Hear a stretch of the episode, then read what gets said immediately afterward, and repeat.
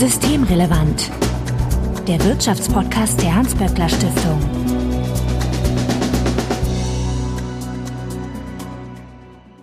Heute ist Dienstag, der 13. April 2021. Willkommen zur 52. Ausgabe von Systemrelevant. Daniel Haye, ich grüße dich. Ja, hallo, lieber Marco. Daniel, du bist der wissenschaftliche Direktor des Instituts für Mitbestimmung und Unternehmensführung, auch kurz IMU genannt oder IMU, je nachdem. Und heute ebenfalls zu Gast ist Sebastian Dolin. Hallo. Hallo. Ja, Sebastian, du bist der Direktor des Instituts für Makroökonomie und Konjunkturforschung, bekannt als IMK bei der Hans-Böckler-Stiftung. Daniel, bevor wir zum heutigen Thema kommen, äh, vorweg die Frage, du bist ja auch zum ersten Mal da, das IMO, das haben vielleicht noch nicht alle Hörerinnen und Hörer hier gehört. Man kann sich unter Mitbestimmung und Unternehmensführung sicherlich etwas vorstellen, aber was genau ist denn euer Aufgabenbereich? Ja, das IMO, also das Institut für Mitbestimmung und Unternehmensführung ist ja eines der Institute, der Hans-Böckler-Stiftung. Und Hauptaufgabe des IMU ist die Beratung und Qualifizierung von Arbeitnehmervertreterinnen und Arbeitnehmervertretern in Aufsichtsräten, in Betriebsräten und Personalräten sowie auch Arbeitsdirektorinnen und Arbeitsdirektoren. Und die Bereiche, die wir da abdecken, sind insbesondere der ökonomische Bereich. Wir haben das Referat Personalmanagement und Mitbestimmung, Arbeit und äh, Mitbestimmung und das Referat Unternehmensrecht und Corporate Governance. Wir beschäftigen uns auch mit Vergütungsfragen, also insbesondere der Vorstandsvergütung und Gender. Und ja, im Prinzip stellen wir Handlungs- und Orientierungswissen für die Mitbestimmungspraxis bereit, vor allem über unser großes Mitbestimmungsportal im Netz unter mitbestimmung.de. Und man kann sagen, dass das IMO letztendlich in drei zentralen Bereichen wirkt, nämlich natürlich insbesondere jetzt im Bereich der Unternehmensmitbestimmung, also in der Welt der mitbestimmten Aufsichtsräte und Arbeitsdirektoren und dann in der Wissenschaft, also in, in verschiedenen Forschungsdisziplinen und auch in der akademischen Ausbildung in dem Bereich. Und wir schauen natürlich, dass wir auch den öffentlichen Diskurs regelmäßig bespielen, um dann unsere Themen auch der interessierten Fachöffentlichkeit in Deutschland sowie international und auch in Europa zur Verfügung zu stellen. Bevor wir weiter in das Thema einsteigen, wie immer zu Beginn der Hinweis an unsere Hörerinnen und Hörer, dass wenn ihr uns erreichen möchtet, um Ideen, Fragen oder Unmut kundzutun, dann könnt ihr das beispielsweise auf Twitter tun, at böckler-de oder auch per E-Mail an systemrelevant.böckler.de. Also Hinweise, Korrekturen und Anregungen bitte einfach einsenden. Sebastian Dolin findet ihr auf Twitter als @sdolin, also Sebastian Dolin. Und Daniel Heid twittert für das IMO als @zukunftmb, MB für Mitbestimmung. So, und wir möchten uns heute über das Montan-Mitbestimmungsgesetz unterhalten, das am 10. April 1951 im Bundestag beschlossen wurde. Da hatten wir also ja, 70-jähriges Jubiläum vor kurzem. Und ja, der Erlass für das Gesetz ist am 21.05.1951 ergangen. Das Inkrafttreten war dann am 7. Juni 1951. Also wir haben so ein bisschen Spielraum, was die Feierlichkeiten betrifft. Daniel, Montan Mitbestimmung, das klingt erstmal etwas unklar für ungeübte Ohren. Ne? Das Gesetz heißt in Gänze Gesetz über die Mitbestimmung der Arbeitnehmer in den Aufsichtsräten und Vorständen des Bergbaus und der Eisen- und Stahlerzeugenden Industrie. Montan dann wahrscheinlich von lateinisch mons, dem Berg abgeleitet. Bin ich da der Sache auf die Spur gekommen? Da bist du der Sache wunderbar auf die, die Spur gekommen, Marco. Ja, der Begriff Montanmitbestimmung kommt natürlich heutzutage ein bisschen sperrig, ein bisschen holprig daher. Also letztendlich, äh, wenn man jetzt in die Geschichte zurückblickt, dann wird einem schnell klar, was es da mit dem Gesetz äh, auf sich hat, dass die, die Entstehung des Montanmitbestimmungsgesetzes zurückgeht auf ja die Großindustrie nach dem nach dem Zweiten Weltkrieg im Montanbereich, also Kohle, Stahl, äh, Bergbau insbesondere und ja Montanbetriebe sind also da demnach Gesellschaften, die sich mit der Produktion von Kohle und Stahl beschäftigen. Wie gesagt, der Bergbau natürlich auch. Das sind jetzt äh, Bereiche, die natürlich im Laufe der Jahre und Jahrzehnte immer weiter zurückgegangen sind, nicht zuletzt wegen der Energiewende. Aber wir sagen gleichzeitig, dass das Montanmitbestimmungsgesetz mehr denn je eine Rolle spielt. Denn nur weil diese Unternehmensbereiche und ähm, die Branchen vielleicht sich verändert haben, heißt das ja noch lange nicht, dass letztendlich der Anwendungsbereich oder die Notwendigkeit der Inhalte, dieses Gesetzes weniger wichtig ist als früher. Was ich ja total spannend fand, als ich da so reingeguckt habe, war, dass es wohl tatsächlich einen gewissen Einfluss des Krieges auf die Gesetzgebung gegeben hat. Erster und Zweiter Weltkrieg, da hat man der Bergbauindustrie nachgesagt, dass sie so ein gewisses Interesse daran hätte, dass es Krieg gäbe. Und man hatte dann wohl die Idee, dass wenn die Arbeitnehmerinnen und Arbeitnehmer mit eingebunden wären, dass diesem Interesse dann vielleicht ja auch etwas entgegensteht. Ja, und letztendlich war das ja vor 70 Jahren äh, auch schon ein Kampf um die Montanmitbestimmung. Also das war ja alles andere als ein Selbstläufer. Also die Gewerkschaften haben dafür gekämpft letztendlich, dass dieses Gesetz dann auch erlassen werden konnte und in Kraft getreten ist. Und naja, also es war am Ende ein Kompromiss, ja, der die paritätische Mitbestimmung dann auch zumindest in der Montanindustrie, also in diesen Industriezweigen Stahl, Kohle, Bergbau, dann auch für die Arbeitnehmer bereitgestellt hat. Und im Gegenzug dazu verzichteten die Gewerkschaften aber dann auch auf die Ausdehnung dieser gesetzlichen Vorzüge auf andere Branchen. Ja, und so wurde das Gesetz dann in der Form am 10. April dann äh, entsprechend im Bundestag verabschiedet. Ja, also dass das Ganze ein Kompromiss war, das zeigt sich letztendlich darin, dass man dieses wunderbare Modell der echten paritätischen Mitbestimmung nicht flächendeckend für alle Branchen verabschiedet hat seinerzeit. War denn der Erlass des Gesetzes damals so auch der Beginn eines neuen Zeitalters? Also kann man sagen, da fand ein Bruch mit etwas Altem statt hin zu etwas Neuem? Es lässt sich mit Sicherheit sagen, insbesondere jetzt rückblickend, wenn man sich anschaut, was im Bereich der Mitbestimmungsgesetzgebung seither passiert ist, dass das Montanmitbestimmungsgesetz seinerzeit als Blaupause verstanden werden kann. Denn die Möglichkeiten der Arbeitnehmerseite an unternehmerischen Entscheidungen teilzuhaben und sozusagen auch der Arbeitnehmerseite und der Arbeitnehmerperspektive entsprechendes Gewicht auch zu geben, diese Möglichkeit ist im Montanmitbestimmungsgesetz bis heute einzigartig, denn wir haben dort eben nicht die Möglichkeit, dass die Kapitalseite Entscheidungen einfach durchboxen kann über die Köpfe der Beschäftigten hinweg, sondern das Gesetz lebt davon, und das ist auch der Urgedanke dieses Montanmitbestimmungsgesetzes, dass man hier den Ausgleich sucht mit der Arbeitnehmerseite und die Sichtweise, die Ideen, die Kreativität, den Einfallsreichtum der Arbeitnehmer in entsprechende unternehmerische Entscheidungen und in die Strategie, in die strategische Ausrichtung des Unternehmens hm, mit einbezieht. Und von daher ist es bis heute so, dass das Montanmitbestimmungsgesetz das Maß aller Dinge ist in dem Bereich. Wie, wie kann ich mir Mitbestimmung denn in der Praxis vorstellen? Geht dann einfach ein Arbeitnehmer her und sagt, also ich will jetzt Aufsichtsrat werden und dann sagt der Betrieb, ja, hier. Oder wie funktioniert das? Also wenn du den Weg äh, zum Mandat hin meinst, so verstehe ich jetzt deine Frage, mhm. dann ist es ein nicht wenig komplexer Prozess. Wir wissen ja, in Deutschland ist ja wirklich alles, fast alles gesetzlich geregelt und auch diese Vorgänge sind gesetzlich geregelt in den entsprechenden Wahlordnungen für die Mitbestimmungsgesetze. Und da gibt es durchaus Differenzen. Also da gibt es Unterschiede, je nachdem, ob ich im Bereich des Montanmitbestimmungsgesetzes Arbeitnehmervertreter bin oder ob ich das äh, im Bereich der anderen Mitbestimmungsgesetze, also es gibt ja auch das Mitbestimmungsgesetz von 1976 und es gibt das Drittelbeteiligungsgesetz und so weiter, da mein Mandat ausüben. Im Montanbereich hat man das noch relativ pragmatisch gelöst seinerzeit durch den Gesetzgeber, indem man letztendlich gesagt hat, okay, die Betriebsräte machen entsprechende Vorschläge für die Arbeitnehmervertreter, die dann dort im Aufsichtsrat auf der Arbeitnehmer Bank sitzen sollen und das Mandat ausüben sollen.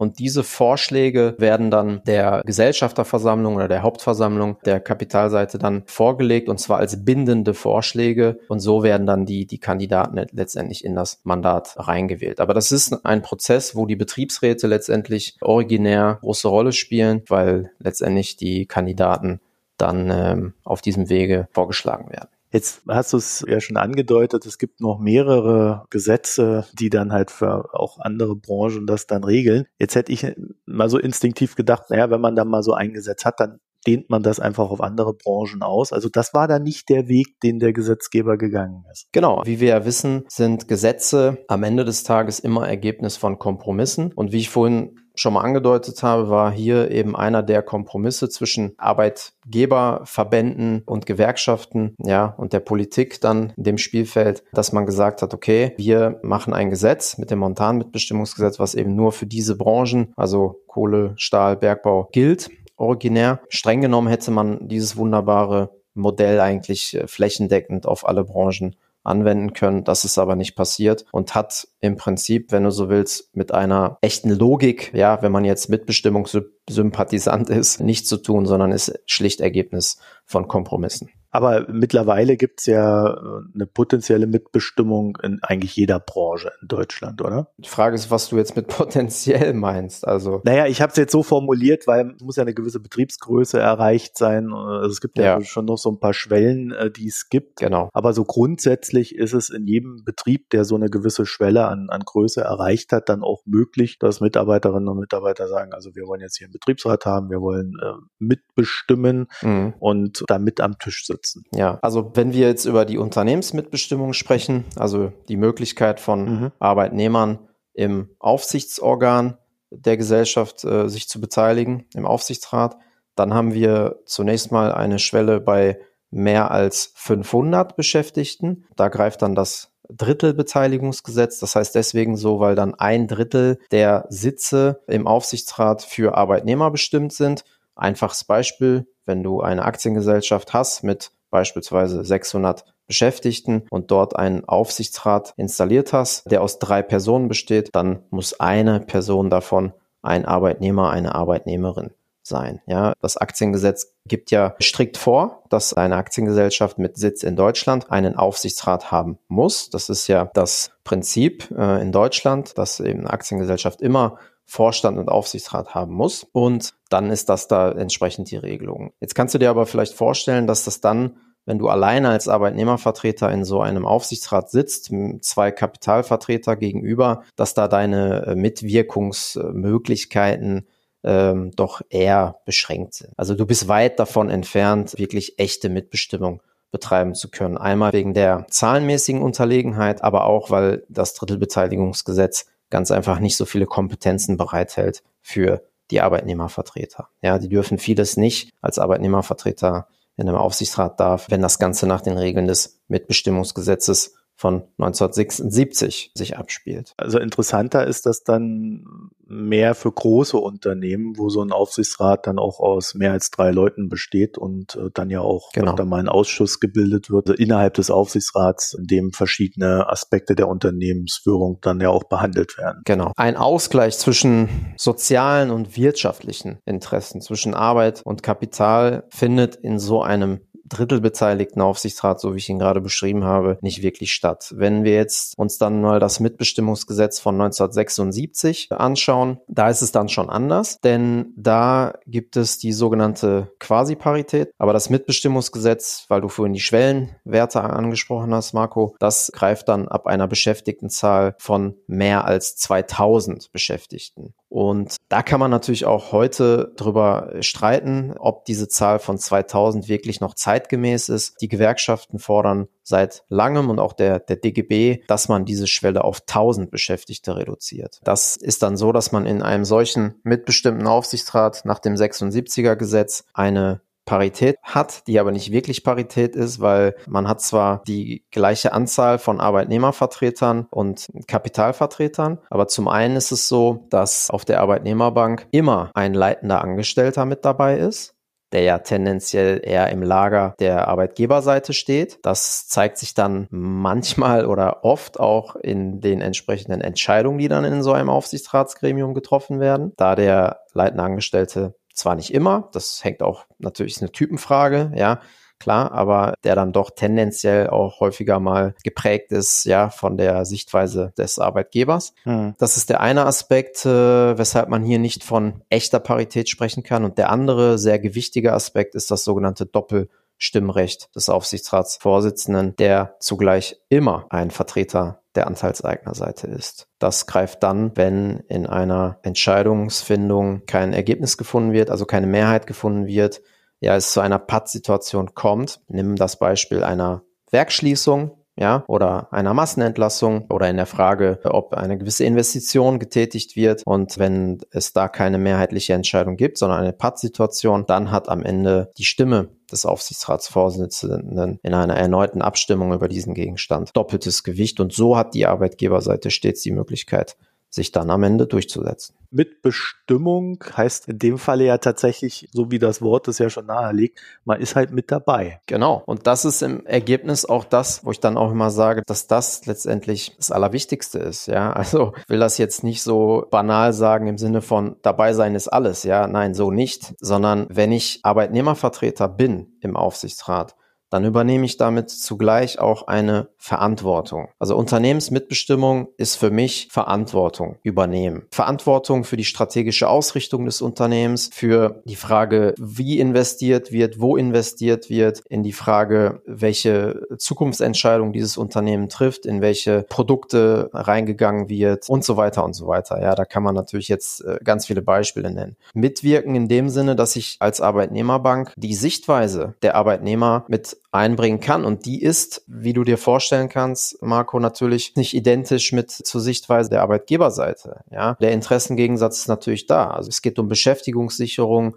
es geht um Standortsicherung, es geht darum, den Industriestandort Deutschland und das Wohlstandsmodell, was wir in Deutschland haben, natürlich fortzuführen. Und gerade jetzt in der Zeit der Transformation, der Digitalisierung und Corona hat natürlich auch seinen riesen Impact hier äh, reingebracht in das Thema, sehen wir das ganz, ganz, ganz deutlich. Und da ist es wichtig, dass die Arbeitnehmerseite hier die entsprechende Stimme erheben kann im Aufsichtsrat. Am Ende kann sie die Entscheidung nicht verhindern. So ist die derzeitige Rechtslage. Wobei das jetzt natürlich auch eine sehr technische Sicht ist. Ne? Also rein von der Gesetzestechnik.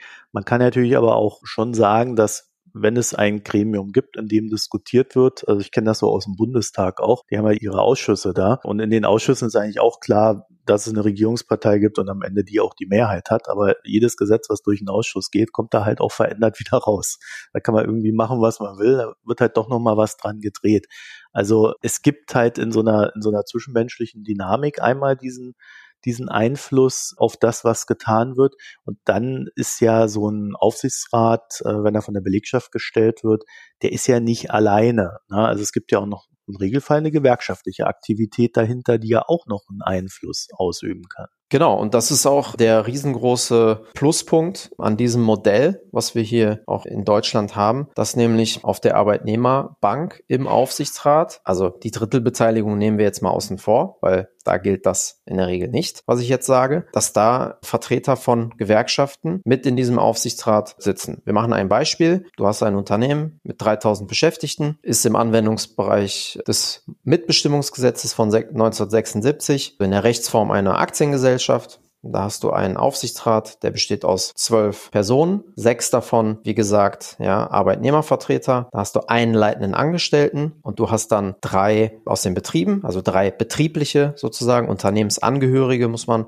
korrekterweise sagen, Vertreter. Und du hast zwei Gewerkschaftsvertreter da drin. Ja, das ist das Modell des deutschen Mitbestimmungsgesetzes. Das ist auch in sich eine wunderbare Idee, die der Gesetzgeber da hatte. Die Gewerkschaftsvertreter bringen natürlich nochmal eine zusätzliche Sicht rein. Ja, sie haben einen gewissen Branchenüberblick. Sie haben insgesamt einfach, sagen wir mal, einen objektivierten Blick auf die Dinge als jetzt äh, vielleicht die betrieblichen Kollegen und verfügen halt auch über entsprechende Fachexpertise in den verschiedensten Bereichen. So ist es dann eben auch nachzulesen in den entsprechenden Gesetzesmaterialien zu den Mitbestimmungsgesetzen, dass der Gesetzgeber hier ganz bewusst auf die Expertise von außen durch die Gewerkschaften nicht verzichten wollte. Und die Anteilseignerseite ist ja in der Regel auch zum größten Teil also in börsennotierten Gesellschaften sowieso, besetzt mit Personen, die eben von außen kommen. Ja, also das sind Leute aus anderen Unternehmen, aus Verbänden und so weiter, die dann da Platz nehmen im Aufsichtsrat, die eine Expertise mit reinbringen. Und da ist es eben ein Riesenfund, dass dann die Gewerkschaften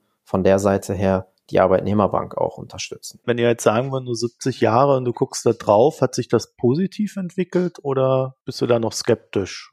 Vielleicht auch, weil es ja. jetzt in der Zukunft wieder Einschränkungen geben könnte. Ne? Ja. Wirtschaft ist ja, geht ja auch immer in Wellen und wir hatten ja auch neoliberale Phase vor ein paar Jahren.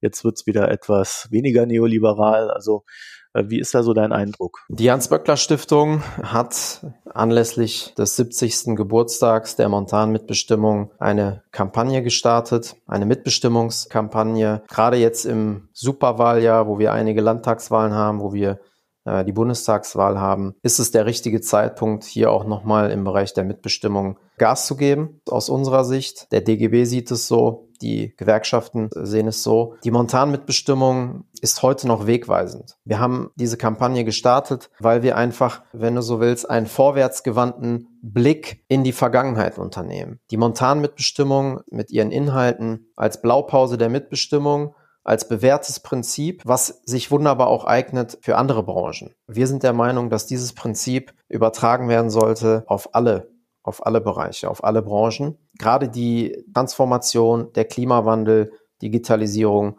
und nicht zuletzt auch Corona hat gezeigt, wie wichtig es ist, die Beschäftigten mit einzubeziehen. Und deswegen diese Kampagne nach vorne gerichtet für mehr Mitbestimmung, für qualitativ bessere Mitbestimmung als es insbesondere im Mitbestimmungsgesetz der Fall ist. Wir haben da leider einige unschöne Fälle gehabt in letzter Zeit. Nehmen wir das Beispiel Continental. Das war ja auch medienwirksam nachzulesen. Da ging es äh, eben darum, dass die Anteilseignerseite mit dem Doppelstimmrecht, was ich jetzt vorhin erklärt habe, eine Werkschließung quasi an den Beschäftigten vorbei durchgezogen hat. Und in der Montanmitbestimmung läuft das eben anders. Da werden Konflikte austariert, da wird durch die sogenannte neutrale Person vermittelt eine Lösung gefunden. Und es geht eben nicht darum, Entscheidungen zu blockieren, sondern darum, die Sicht der Arbeitnehmer einzubringen. Da haben wir eben ein Riesenproblem, gerade jetzt in der Zeit von Corona, wo einige Unternehmen, das muss man leider auch feststellen, sich der Corona-Situation auch deswegen sagen wir mal, bedienen, um ganz einfach Dinge durchzuziehen, die vielleicht schon lange gewünscht waren. Personalabbau, Verlagerungen. Also im Fall von Continental ist es so, dass da das Werk jetzt, ich glaube, nach Serbien ist es, verlegt werden soll. Also das hätte auch wunderbar noch in Deutschland bleiben können und hätte hier schwarze Zahlen geschrieben. Und das hat man einfach so gemacht. Was wir auf der anderen Seite erleben, hm, das ist auch sehr erschreckend, ist, dass es eine Erosion der Mitbestimmung gibt seit vielen, vielen Jahren.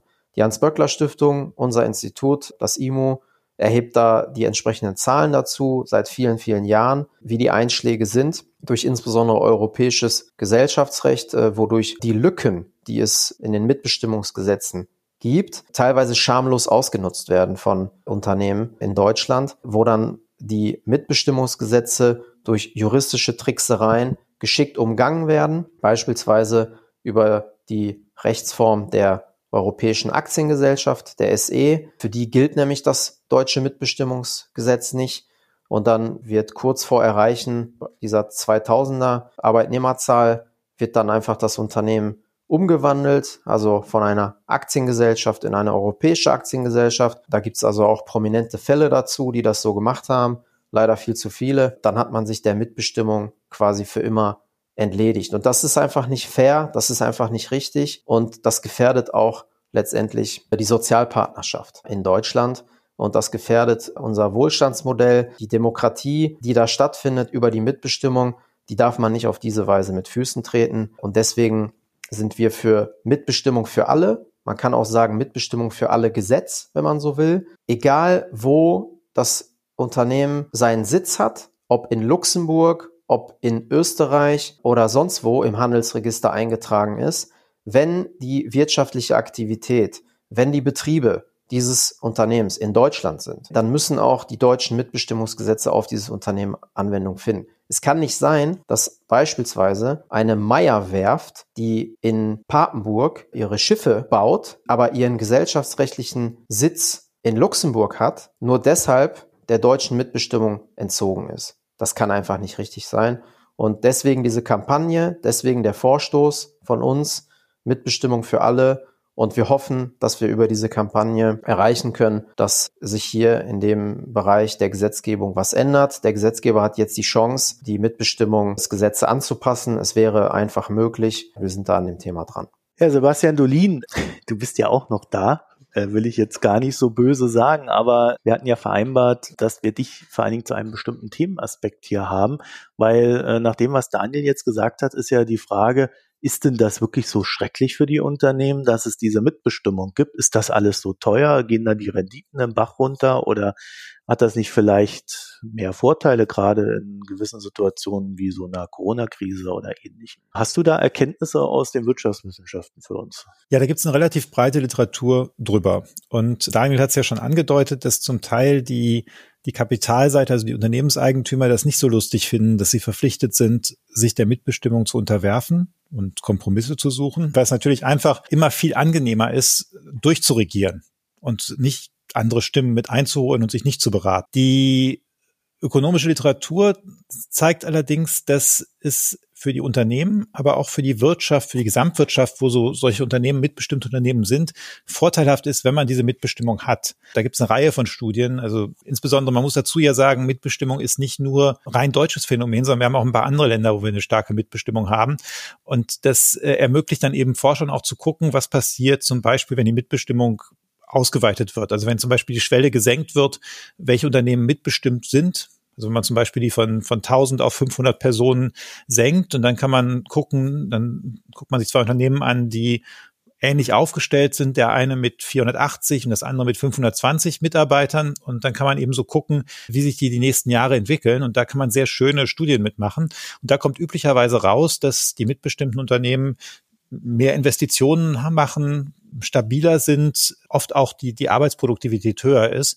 Und das sind ja ganz handfeste Vorteile auch für die, für die Eigentümer des Unternehmens. Einer der Gründe ist wahrscheinlich, dass der Informationsaustausch einfach besser funktioniert. Das, also die, die, die Arbeitnehmervertreter, Arbeitnehmerinnenvertreter in den Aufsichtsräten, die haben einfach Zusatzinformationen, die Gewerkschaften auch. Da werden dann bestimmte Entscheidungen, die vielleicht aus dem Bauch heraus getroffen werden von der Kapitalseite, die werden dann ein bisschen ausgebremst oder, oder nochmal eingenordet. Und von daher ist es da ein wichtiges Stabilitätselement. Ganz abgesehen davon, dass natürlich die Mitbestimmung, wenn man jetzt sagt, uns geht es nicht nur um Produktivität, sondern es geht uns um einen breiten Wohlstand, wo eben auch Mitsprache ein Element ist.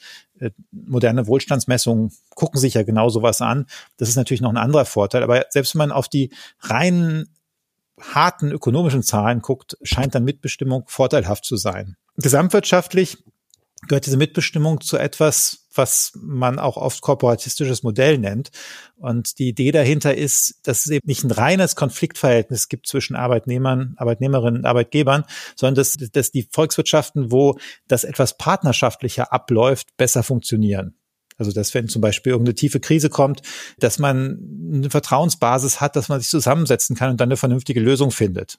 Also dass zum Beispiel dann Arbeitszeit verkürzt wird und gleichzeitig auf ein gewisses Einkommen verzichtet wird und dass man nach der Krise dann das, das wieder zurückdreht. dazu braucht man aber eben eine Vertrauensbasis und die Mitbestimmung schafft diese Vertrauensbasis.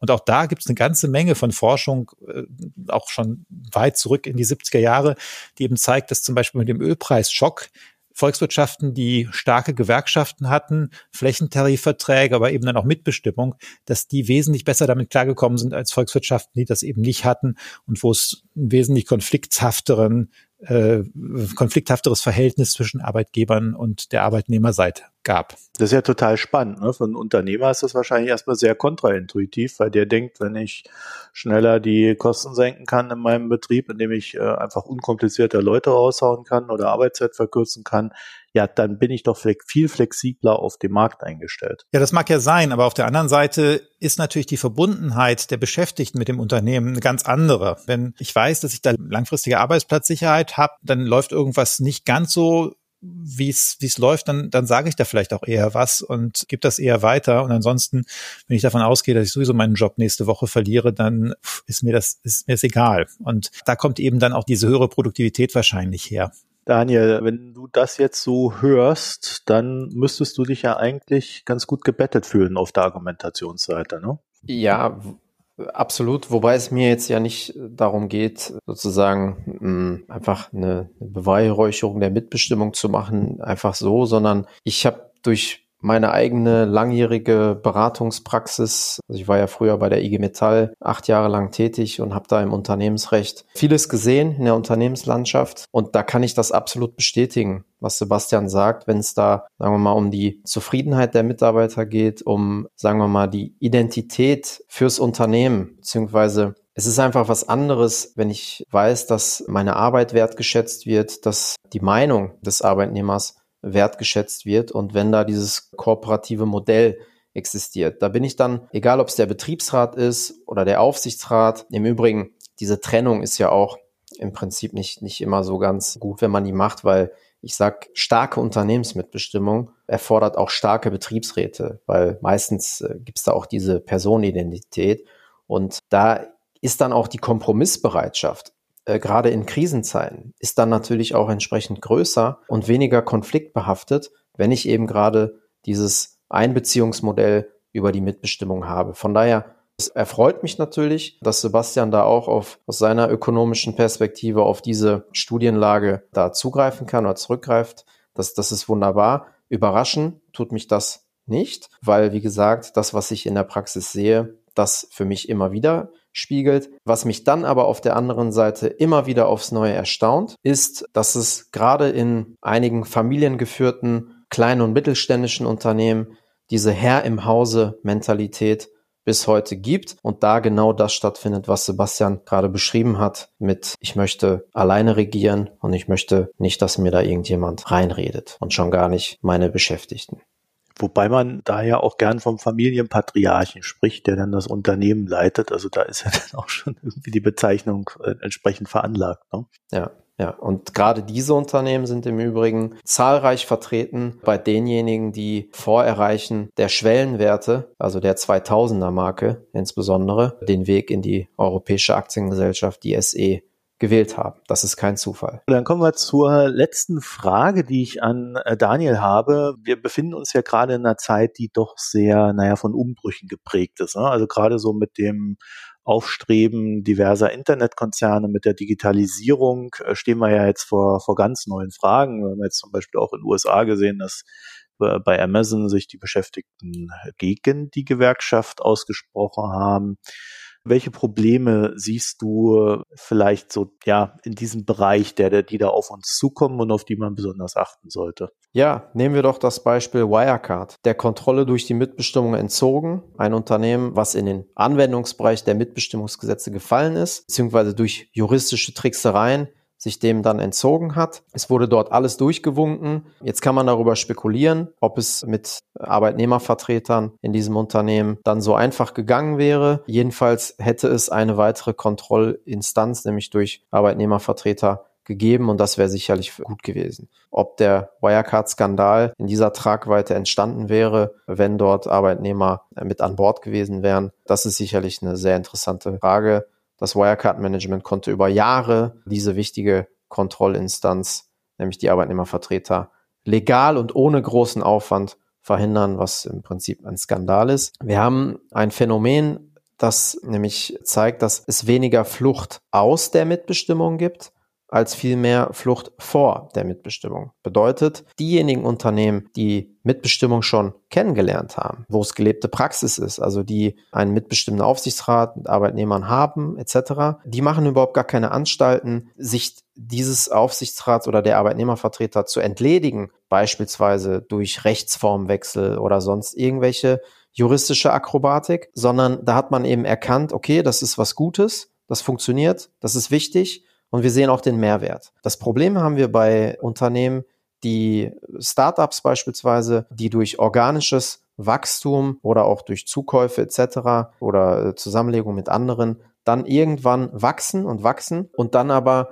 vor Erreichen der Mitbestimmungsschwellenwerte sich überlegen, dann durch entsprechende Strukturen gar nicht erst in die Mitbestimmung reinzukommen. Das ist etwas, was wir beobachten seit vielen Jahren. Ein berühmtes Beispiel dafür ist zum Beispiel Tesla, die sich ja jetzt auch in Deutschland angesiedelt haben, in der Grünheide, wie man ja auch der Presse entnehmen kann. Und die äh, Tesla hat von Anfang an die Rechtsform der SE gewählt auf der grünen Wiese, wenn man so will, schon bevor sie überhaupt einen Beschäftigten hatten. Das ist natürlich ein Problem für die, für die Mitbestimmung an der Stelle. Das heißt, wir müssen es irgendwie hinbekommen, dass auch die Startups und die wachsenden Unternehmen trotz aller Einflüsse von außen und von Finanzinvestoren und so weiter äh, einfach den Mehrwert der Mitbestimmung erkennen. Vielleicht einfach, indem sie sich darauf mal einlassen und es einfach mal kennenlernen.